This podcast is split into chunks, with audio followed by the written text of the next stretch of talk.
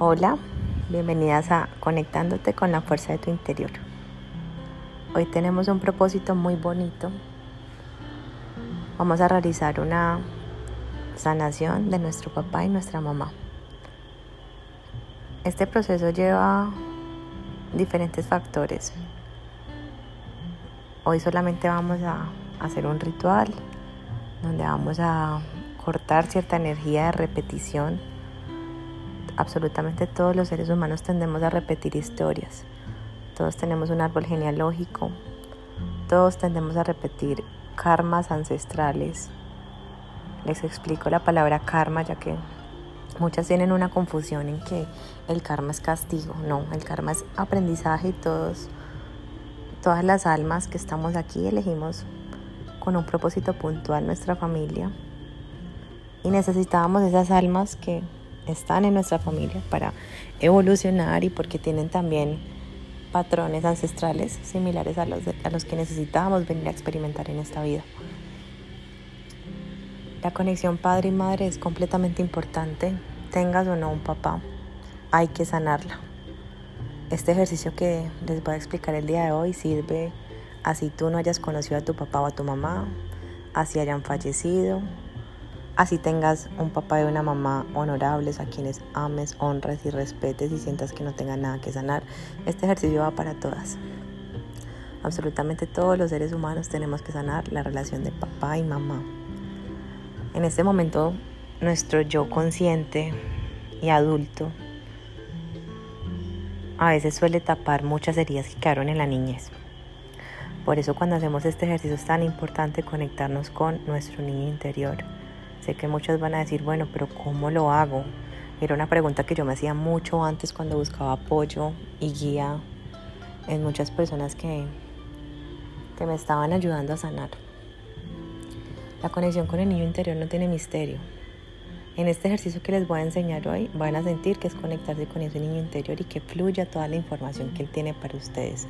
Todas cargamos una niña interior que tiene heridas y que como ahora estamos más grandes, no lo vemos como tan importante porque la niña se hiere con cosas simples. Cuando entramos a sanar ese niño nos damos cuenta que, hay heridas tan simples que se crearon, hay dones que bloqueamos porque simplemente no recibimos el aplauso que queríamos merecer de nuestros papás, hay, hay tantos factores, nuestras relaciones sentimentales están muy determinadas por lo que vimos en nuestro hogar. Entonces, ¿hasta qué punto queremos seguir limitando nuestra vida por no sanar relaciones que son tan sencillas de sanar si lo hacemos con amor, con fe y comprendiendo que siempre hay que perdonar. Hayan hecho lo que hayan hecho, créeme que tanto papá como mamá hicieron lo mejor que podían con la información que tenían. Cuando vamos comprendiendo esto, nos damos cuenta que no vinimos a juzgar, no vinimos a ser jueces. Y Definitivamente esta sanación va a liberar muchos aspectos de tu vida, en especial la conexión con la abundancia y la prosperidad. Hay muchas personas que no comprenden por qué tienen bloqueadas estas áreas y miran para atrás y hay muchas cosas pendientes que sanar. Veo a muchas personas también muy enfocadas en, en sanar a papá y mamá solamente desde lo psicológico y lo mental. A veces eso se queda muy corto. Lo energético también es muy importante para que haya un movimiento necesario y fuerte y contundente en esos cambios. Hoy yo les voy a enseñar la parte energética que me parece muy importante. Y vamos a desbloquear esas áreas económicas que también están por ahí muy bloqueadas, las relaciones y todo lo que hemos reflejado en afuera. Las personas que no tienen hijos o las que tienen también van a ayudar a sanar esas relaciones con tus hijos y con los hijos que vas a tener porque papá y mamá sanan la relación económica.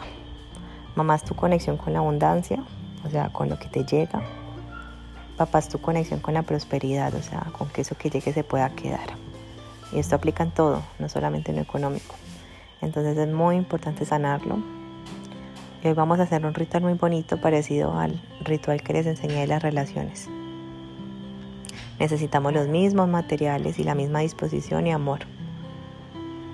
Van a estar en un lugar cómodo.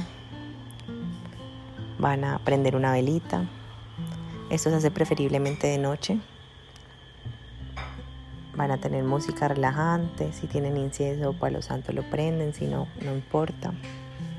Un lápiz, un papel y regalarse ese momento para ustedes y para conectarse. Órenle a Dios, a sus ángeles, pídanle conectarse con su niño interior. Háblenle a esa niña que está ahí dentro de ustedes y a veces se les olvida que existe. Díganle que quieren conectarse con ella. Yo lo que aconsejo para estos ejercicios es que se conecten mucho con su línea de tiempo.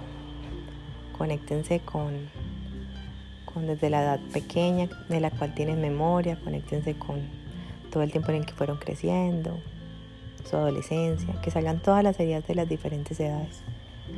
Primero vamos a hacerle carta a papá. Exactamente lo que les voy a explicar también lo van a hacer con mamá, pero siempre iniciamos con papá.